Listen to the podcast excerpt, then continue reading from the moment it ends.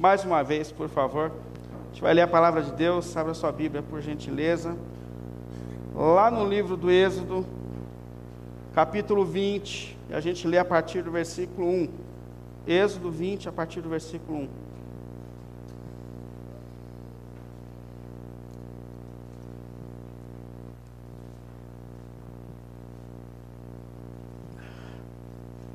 Lei de Deus, os dez mandamentos. Êxodo capítulo 20, a partir do versículo 1. Deus falou essas palavras: Eu sou o Senhor, o teu Deus, que te tirou do Egito, da terra da escravidão.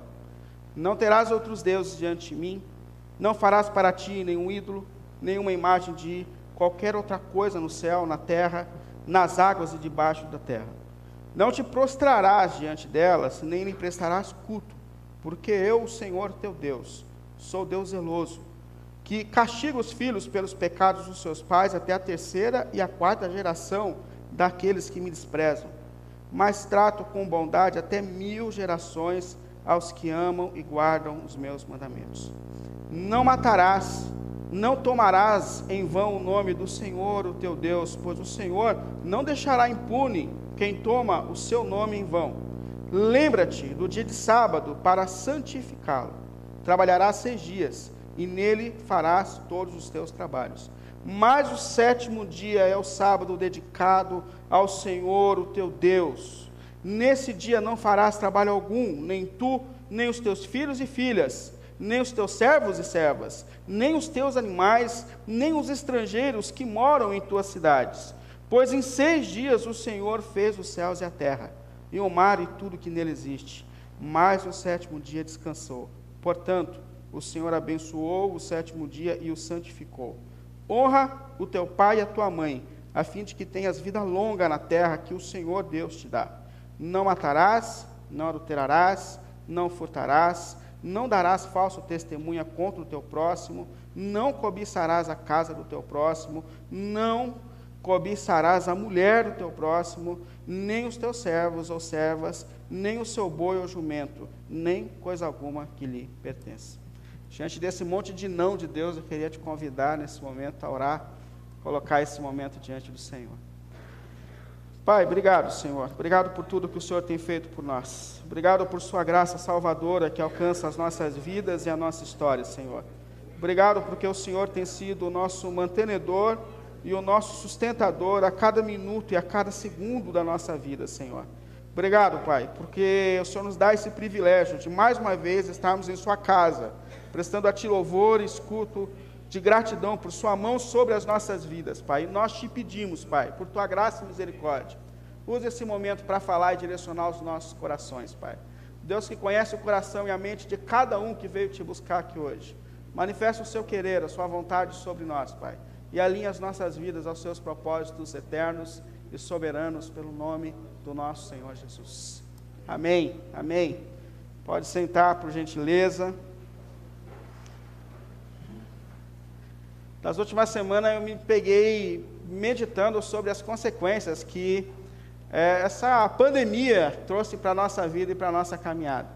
É, o quanto isso mexeu com a gente, com a nossa vida, é, com a nossa estabilidade existencial. Estava vendo as consequências, por exemplo, no mercado financeiro, no mundo econômico, a quantidade de empresas que faliram nessa pandemia foi uma coisa assustadora. É, e dependendo do tipo de comércio, algumas foram afetadas mais diretamente, mais intensamente, e é uma coisa assim assustadora. Não sei se vocês percebem isso, mas eu tenho o hábito de andar olhando a quantidade de portas de comércio que estão fechadas. Não sei se vocês perceberam a quantidade de comércios que fecharam, de negócios que pararam diante dessa crise que nós estamos vivendo, que nós passamos no, no mundo. Quem diria que a gasolina ia chegar a seis reais o litro, né? Coisa assustadora. Antigamente minha mulher falava, vou passar no mercado ali para pegar algumas coisinhas. Ela continua passando no mercado comprando algumas coisinhas, mas o preço ficou da compra grande. Então isso tem assim assustado a gente nos últimos tempos. E fora essa crise econômica que alcançou a gente, a gente também tem essas consequências nos relacionamentos. Eu não sei se vocês perceberam, mas o número de divórcios aumentou muito na pandemia. É o problema de dentro dos lares, de agressões, de, de coisas terríveis acontecendo dentro de casa, Aumentou demais dentro do contexto que nós estamos vivendo de pandemia. Mas eu acho que uma das coisas que mais foram afetadas nessa crise foi a questão emocional. Nós estamos fora de ordem. É assustador o número de pessoas que estão dizendo que estão estressadas e que de fato estão sofrendo com estresse. Uma crise emocional muito grande muito intensa. Doença do momento é o burnout. Falei certo, Marcelo? Tá. Ele tem uma pegada com o inglês, ele vem ajudando aqui. Mas essa, essa crise terrível, terrível, né, esse estresse que vem do trabalho, das demandas, da insegurança, do excesso, é, é uma coisa que tem afetado a humanidade de uma maneira intensa e muito séria, muito séria.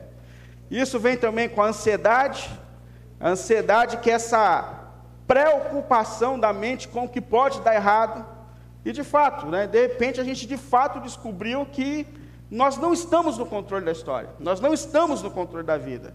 É, nós passamos por um momento que ninguém previa. Quem imaginou que o mundo ia parar? Nem os melhores gestores podiam prever. E de repente a gente percebe que de fato a gente não está no controle da história. É, nós não temos como ter domínio das coisas. E isso com certeza traz uma agonia e um certo desespero ao nosso coração.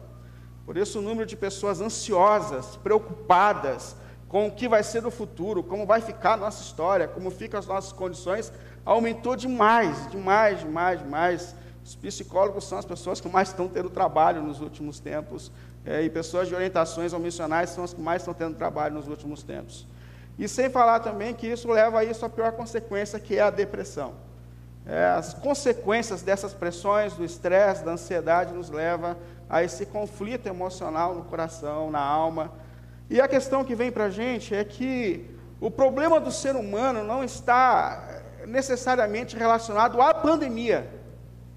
É, nós já estamos fora de ordem há muito tempo. Na verdade, desde que o pecado entrou na história da humanidade, desde que o ser humano rompeu com Deus e com os propósitos de Deus, nós não estamos bem. A pandemia pode ter intensificado uma crise que já existia dentro de nós, mas bem a gente não está há muito tempo. Há muito tempo. Nós perdemos o sentido da vida. É, a gente já não estava legal, agora a crise intensificou aquilo que já não estava legal.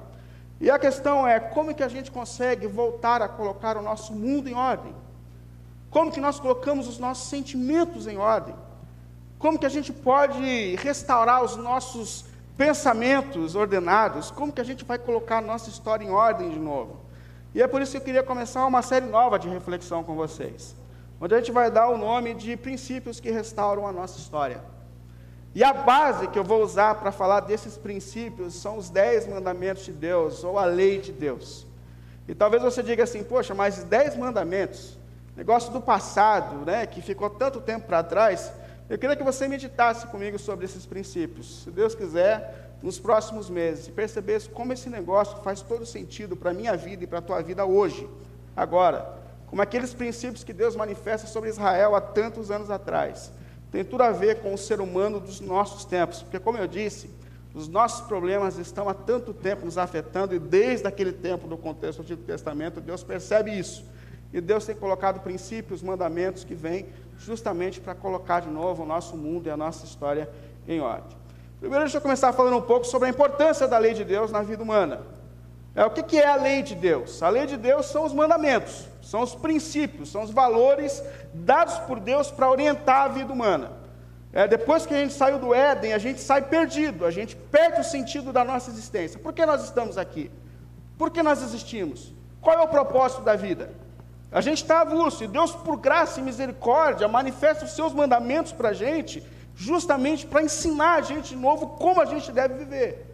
Como organizar a minha vida, a minha história, o meu relacionamento com Deus, o meu tempo de descanso, o meu tempo de trabalho, como eu posso organizar de novo os meus relacionamentos, o meu casamento, a minha vida familiar, a, a, a relação com os meus filhos, como que eu posso viver a reorganização disso? Aí Deus, por graça, manifesta princípios que vem justamente para reorganizar a nossa vida e a nossa história. Então, por que, que Deus dá? Dá para reorganizar a nossa vida. Dá para que a gente re, reencontre o sentido da existência e viva um processo de restauração dos nossos sentimentos, da nossa vida. Agora, por que, que a gente precisa da lei de Deus de fato? Primeiro, qual a função da lei de Deus na vida de um ser humano? Primeiro, ela mostra que a gente precisa de um redentor.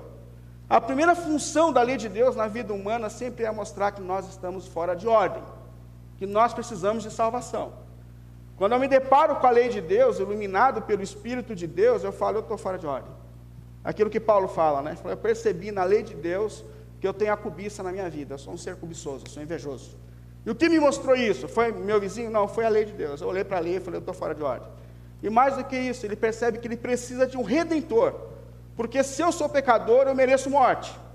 E agora, como fica a minha situação? A lei de Deus, no primeiro passo, ela me joga aos pés de Cristo, dizendo: Eu preciso do que ele fez por mim naquela cruz. Eu preciso da obediência perfeita dele sobre a minha vida. É ele que me salva daquilo que eu me tornei. Primeiro passo da lei não é te salvar, mas é te reconciliar com Deus e mostrar que você precisa do sacrifício de Cristo na cruz do Calvário. Segundo, vem justamente como eu disse, para reorganizar a nossa vida e a nossa história. E olha, uma coisa muito importante sobre a lei de Deus: a lei de Deus não foi dada para te salvar. A lei de Deus nunca salvou ninguém.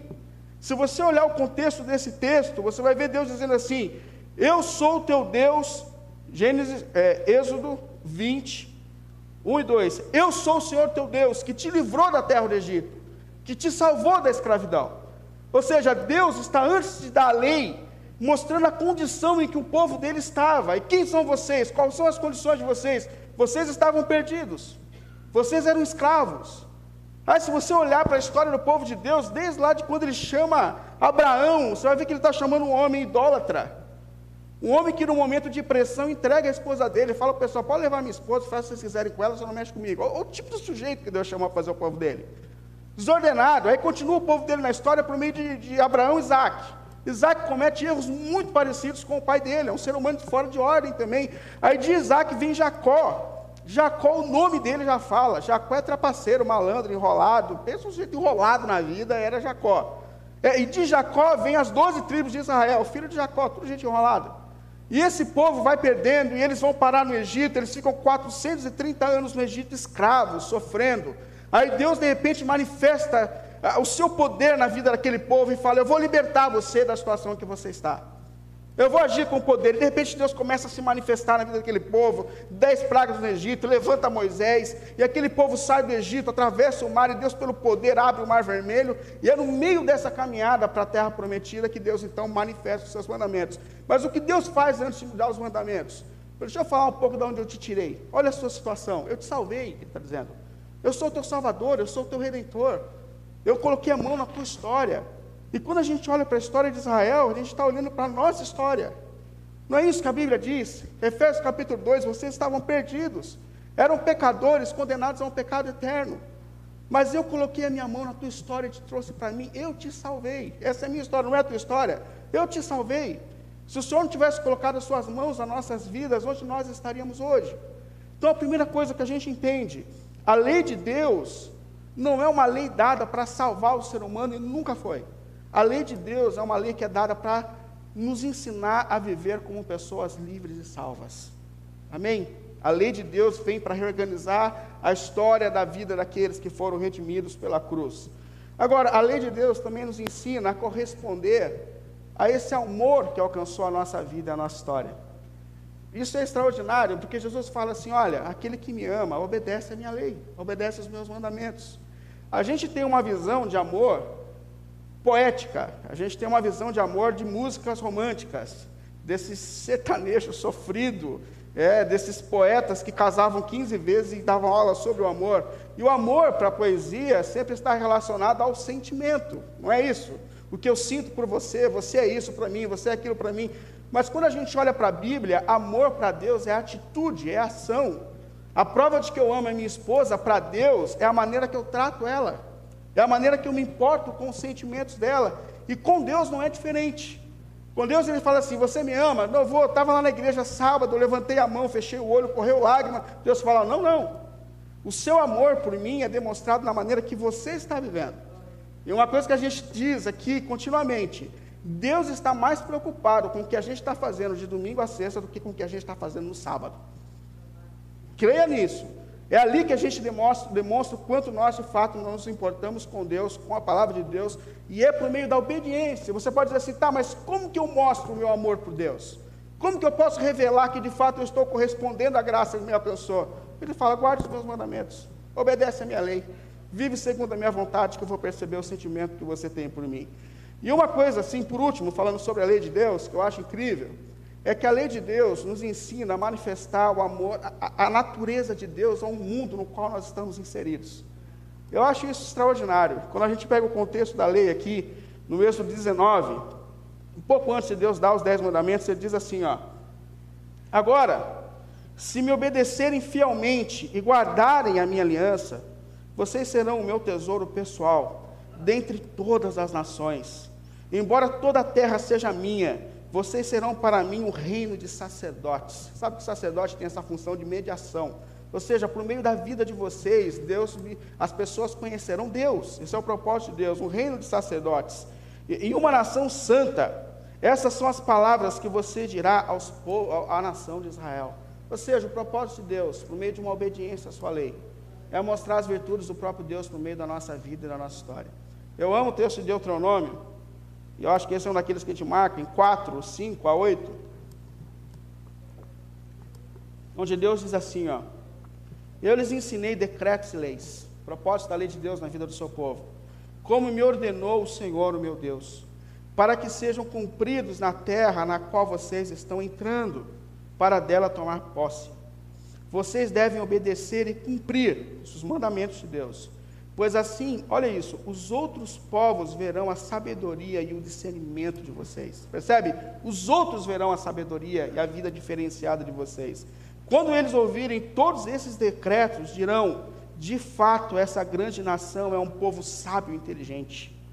Pois que grande nação tem um Deus tão próximo como o Senhor, o nosso Deus, sempre que o invocamos. Ou que grande nação tem decretos e preceitos tão justos como essa lei apresentada através de você. Olha que incrível isso. O propósito de Deus para a nação é: a sua vida organizada por minha lei vai ser testemunho para as pessoas ao meu redor. Você quer pregar o evangelho para pessoas que você ainda não pregou? Deixa Deus organizar a tua vida segundo os seus propósitos e princípios. De repente o seu vizinho vai perceber, esse pessoal dessa casa gritava e não grita mais. Já pensou sobre isso? Esse cara tratava a mulher dele como bicho, a gente escutava aqui, ó. Mas agora ele trata a mulher dele com amor. O que aconteceu na vida dele? O que está organizando? Esse sujeito trabalhava de noite. Chegava todo dia cansado do trabalho, não tinha tempo para as crianças. Agora ele está ali, tem tempo para brincar com suas crianças, está dando atenção para sua esposa, está dando shopping com a mulher. O que aconteceu na vida desse homem? Alguém vai dizer assim: olha, a vida dele está sendo agora organizada pela lei de Deus, e eles vão buscar quem é esse Deus, né? Quem é esse Deus que organizou a tua vida, porque ele precisa organizar a minha vida e a minha história também. Portanto, é usada como um testemunho, um testemunho de sabedoria para aqueles que estão de fora. Queria começar falando a respeito do primeiro mandamento da lei de Deus. Não vou falar de forma muito extensa. Que é: não terás outros deuses diante de mim. Esse mandamento, na verdade, é a base de toda a lei de Deus. Alguns estudiosos dizem que só tem um mandamento aqui, que é não terás outros deuses. E que os outros mandamentos são desenrolar desse único e verdadeiro mandamento, que o centro é colocar Deus na vida, no centro da vida e no centro da nossa existência. É, por que, que ele fala não terás outros deuses diante de mim? Qual a razão desse mandamento que dá? que Deus dá para a gente? Primeiro, porque de fato não existe outro Deus. Então, quando Deus diz assim, não terás outros deuses diante de mim, Deus não está querendo dizer que existem outros deuses e que a gente possa buscar esses outros deuses. Não, não é isso que Deus está dizendo. O que Deus está dizendo é que existe uma possibilidade de nós criarmos outros deuses. É, quando você olha, por exemplo, para a nação de Israel, ela está rodeada de, de um contexto extremamente pagão, tinha Deus para tudo. Tinha Deus para fertilidade, tinha Deus para prosperidade, tinha Deus para milagre, tinha tudo. Tudo se imaginar de Deus, eles davam um jeito e arrumavam um Deus para você. Isso é, assim, é uma coisa muito intensa. E não é só a nação de Israel que tem um mundo de deuses. Nós também temos os nossos ídolos. Ah, o seu ídolo pode ser, ah, você sabe, um monte de coisa. A gente faz um monte de coisa o nosso ídolo. Então, por que não terás outros deuses? Porque só existe um Deus. E todas as forças além que nós estamos buscando, a Bíblia está dizendo, são falhas, não existe outro Deus. Não existem outras forças. Uma vez eu estava na igreja e tinha duas moças sentadas, eu estava sentado assim na frente. Aí uma falou assim para a outra: De que signo você é? Aí eu falei: Meu pai do céu, estou aqui 25 anos pregando, essa menina está perguntando que signo que a outra é, né? E eu fiquei quietinho ali, né? E justamente naquele momento eu me conectei com a conversa das duas, né? De que signo você é? Porque eu, eu não sei o quê. Aí a outra olhou para ela e falou assim: Eu sou de Jesus. Eu falei: Graças a Deus, tem alguém que está. Mas é isso, a gente, sem querer, acaba escapando, procurando outras fontes, outras formas, outra maneira de ouvir Deus, outra vez outra maneira de encontrar um caminho para mover Deus, para que as coisas aconteçam. Mas não existem outros deuses. Há um único Deus soberano sentado nos céus e na terra. Ele é o único Senhor. Ele é o único Senhor. E mais, é, não terás outros deuses diante de mim ou antes de mim, que ninguém venha à frente de mim na tua vida. Por quê? Porque Ele é o Criador. Ele é aquele que vem antes de tudo, de todas as coisas. Ele é o Criador, é Ele que estava no princípio de todas as coisas, dizendo: Olha, é, é, aqui, faça, do nada criou todas as coisas. Quem pode ocupar o lugar daquele que vem antes de tudo, que criou todas as coisas? E não só nos criou, mas nos criou para a Sua glória. E uma das coisas mais extraordinárias é a gente perceber que nós somos criados por Deus e nós somos criados com propósitos de louvor e glória para a Sua glória, para louvar o Seu nome, para adorar o Seu nome. E que tudo que a gente faz deve ser para a glória do nome de Deus. Eu acho isso extraordinário. Você imagina que quando você faz um bom trabalho, você fala: Olha, atendi bem um cliente, Deus foi glorificado através da minha vida. É, quando você faz uma boa pregação, o pregador não é nada mas ele foi glorificado através da minha vida. Quando você faz um bom serviço, quando você cuida do teu filho, quando você cuida do teu casamento, quando você cuida da tua saúde, quando você cuida da tua história, tudo é feito para a glória dele. O sentido da vida está em glorificar o nome dele. Sabe que é aí que Davi foi conhecido como alguém segundo o coração de Deus, porque Davi entendeu esse propósito. Davi falava: Senhor, que eu faça tudo para louvor da tua glória. Eu entendi o propósito da vida, eu fui criado para ti. Eu fui criado para glorificar o teu nome. Em ti que eu tenho sentido para a minha existência. E muita gente entendeu isso. João Batista, que andava dizendo, o que importa para mim é que ele cresça, né? que ele apareça e que eu diminua. Eu não sou ninguém, eu não sou nada. É o apóstolo Paulo, em minhas suas lutas, o que importa é Cristo, é Cristo, que ele seja visto, que ele seja conhecido. Mas, Paulo, você está preso, você está sofrendo, você está passando por lutas terríveis, não importa. O pessoal está sabendo porque eu estou preso, está sabendo que é por causa de Jesus. Então, glória a Deus, estão conhecendo Jesus. Chega um momento que Paulo fala assim: tem gente pregando o evangelho só para me irritar. Já não sei como que é isso. Mas tem gente pregando só para me irritar. Mas quer saber? Deixa eles pregarem. O importante é que Cristo está se tornando conhecido. O nome dele está sendo glorificado na minha vida. Isso é extraordinário. E, e uma coisa que a gente tem que perceber: que guardar esse primeiro mandamento exige de nós uma intensa decisão nas nossas vidas. Por quê? Porque a quem eu vou adorar na minha vida? Quem vai dar o sentido da minha existência, da minha história? É uma pergunta que a gente precisa fazer. A quem eu vou dar prioridade da minha existência? Que ninguém venha antes de mim ou nada venha antes de mim. E pode ser, pode ser sim, que a sua carreira seja o sentido da tua vida. Pode ser. Pode ser que os seus estudos sejam o sentido da tua vida. Pode ser que os seus relacionamentos, o teu namoro hoje seja o sentido da tua vida. É o que te move, é o que te dá alegria, é o que te dá tristeza, é o que te faz acordar de manhã. Pode ser que os seus estudos sejam o sentido da tua vida. Tantas coisas, os teus filhos, o teu chefe, o teu chefe decide se você vai continuar guardando sábado, não vai. É o teu chefe é o sentido e a razão da tua vida. E esse mandamento exige de nós uma decisão. A quem nós vamos servir? A quem nós vamos colocar no centro da nossa vida, da nossa história e das nossas decisões? Eu lembro que uma vez eu li um livro de um pastor americano, onde ele falou que ele percebia muita, muitas famílias sumindo da igreja.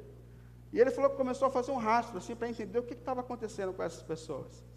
E ele falou assim: aqui onde eu moro é muito conhecido por é, esse, esse, período acadêmico, onde a pessoa está indo para a faculdade, se o aluno tiver um, for um bom esportista na natação, no basquete, no futebol, ele pode ganhar uma bolsa de valores, uma bolsa de, de estudo, bolsa de valores é ótimo, uma bolsa de estudos.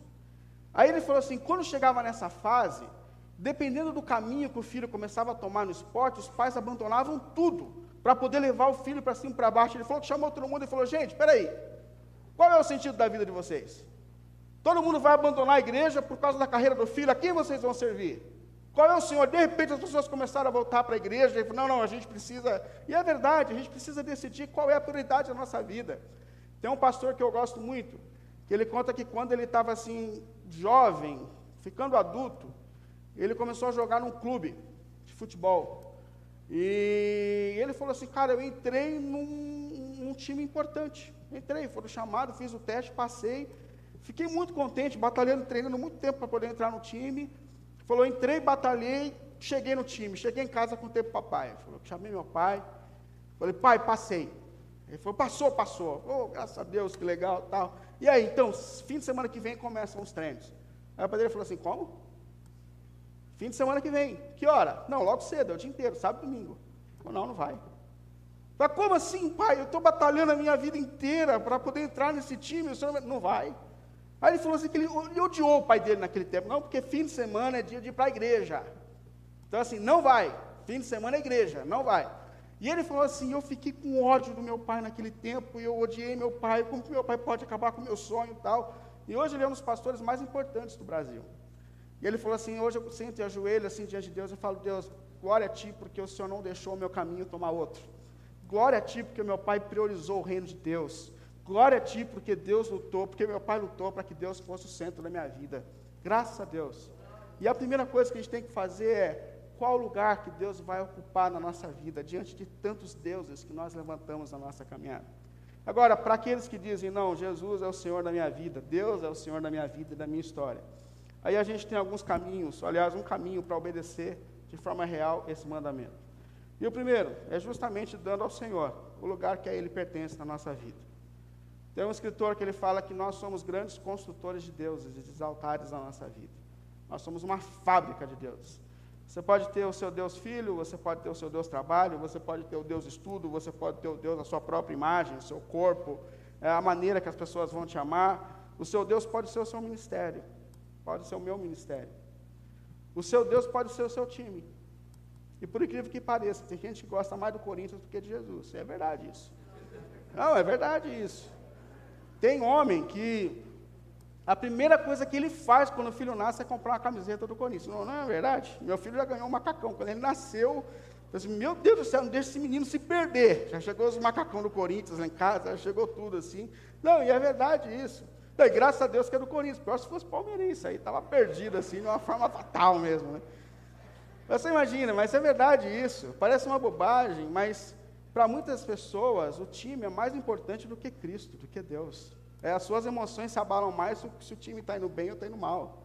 O seu Deus pode ser o presidente. Eu não estou aqui falando de política, mas que tem muita gente confundindo quem é o Messias que veio para salvar a humanidade. Tem há um Messias que deu a vida por nós para que nós fôssemos salvos. É Ele que é digno de toda a glória, é Ele que veio mudar a nossa história. É Ele.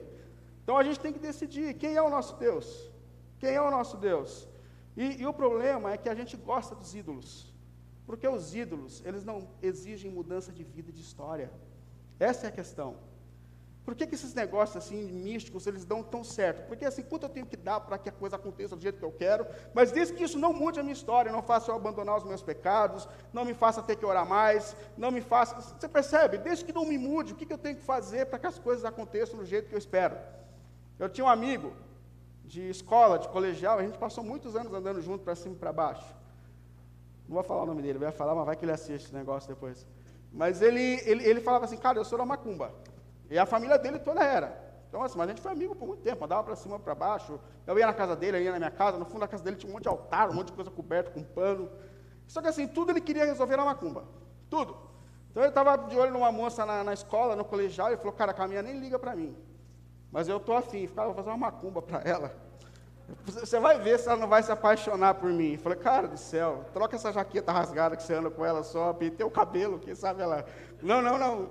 Ah, não estamos indo bem na prova. Não, não estamos indo bem. Eu falei, cara, eu vou fazer um negócio para a gente, vira que esse negócio a gente vai passar esse ano. Cara, não dava certo, porque eu repetia de ano quase todo ano. Mas eu vou fazer uma cumba, tem que fazer alguma coisa, tem que fazer um movimento para dar certo.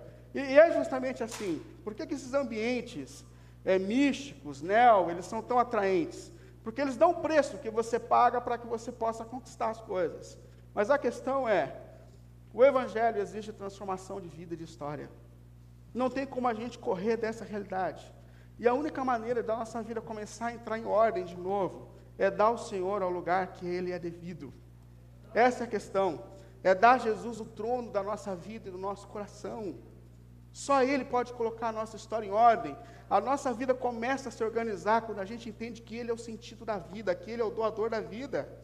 E é um erro que a gente comete quando a gente fala assim: ah, meu casamento está em crise, agora eu vou colocar toda a minha atenção na minha esposa. Agora eu vou arrumar, eu vou colocar todas as minhas forças na minha vida profissional, porque eu não estou bem, mas eu vou colocar tudo que eu sou. Não, não, coloque todas as suas forças em Jesus. Em Jesus. E é a partir dele, da sua fidelidade a ele, do seu relacionamento com ele, que a sua vida começa a ser reorganizada, que a sua história começa a ser restaurada. É a partir dele, do seu relacionamento com ele. Quando você fala, não tereis outros deuses, não terei outro Deus. Ele é o Senhor, é dele que vem as minhas decisões. E é a partir dessa decisão que Deus coloca a mão. E a nossa história começa a ser restaurada por ele. É a partir da centralidade dele na nossa vida, na nossa história. E mais do que isso, quando a gente coloca o nosso futuro nas mãos de Deus, porque esse é um grande problema. Gente, nada vai trazer a segurança que a gente procura. A gente viu essa menina que morreu, a Marília Mendonça, uma menina rica, jovem, estável, andando de jato para cima e para baixo, e de repente a vida dela se foi. Ou seja, nada nesse mundo, nada nessa vida vai trazer a segurança que a gente procura, nada, a não ser o Deus Criador dos céus e da terra. É Ele que nos dá futuro. Todos os ídolos desse mundo, eles sugam as nossas forças, sugam as nossas energias e depois eles nos matam, porque eles nos garantem nada para a gente. Só o Senhor é capaz de nos dar futuro, só o Senhor é capaz de nos dar vida, só o Senhor é capaz de restaurar a nossa história, só o Senhor é capaz de nos dar segurança. Só Ele, só Ele é capaz de nos dar segurança. A sua faculdade não vai garantir vida, o seu relacionamento não vai garantir vida, o seu corpo perfeito não vai garantir vida. A gente vai envelhecer, mas se a nossa vida está nele, nós temos certeza de eternidade e dos cuidados dele sobre a nossa história. Por isso eu queria fechar aqui, fazendo dois convites à reflexão para mim e para você. Primeiro, pensa com toda honestidade no teu coração. Deus hoje está no centro da tua vida. Deus é a prioridade da sua existência. Deus é a razão de tudo em você. Como está o seu relacionamento com Deus? A quem você mais tem dedicado tempo no seu coração? O que te faz feliz? O que te entristece? Onde está o centro da tua existência? Qual lugar que as coisas têm ocupado na sua vida, na sua caminhada? Queria que você pensasse sobre isso. Mas em segundo lugar, quem sabe hoje não é o dia da gente pegar tudo e colocar aos pés do Senhor, dizendo: Senhor, eu estou entregando a Ti, Deus. Eu entrego a Ti os meus estudos, eu entrego a Ti os meus filhos, eu entrego a Ti a minha história, eu entrego a Ti o meu futuro, eu entrego a Ti os meus sentimentos desordenados. Eu entrego tudo a Ti, por quê? Porque nada pode tomar o Teu lugar na minha vida. E eu peço perdão se alguma coisa tem dominado o meu coração e a minha história, porque o Senhor é a razão de tudo. O Senhor é o meu sustentador, o Senhor é o sentido da minha história. E à medida que a gente coloca o Senhor no centro da nossa história, as mãos do Senhor começam a reorganizar toda a nossa vida e toda a nossa existência. Portanto, que não tenha outros deuses diante dele, antes dele, mas que ele seja o centro, que ele seja a razão. E que a partir do foco nele, a nossa história, a nossa vida seja reorganizada para a glória dele, pelo nome de Jesus. Amém? Vamos ficar em pé, por favor, cantar mais um louvor, depois a gente ora.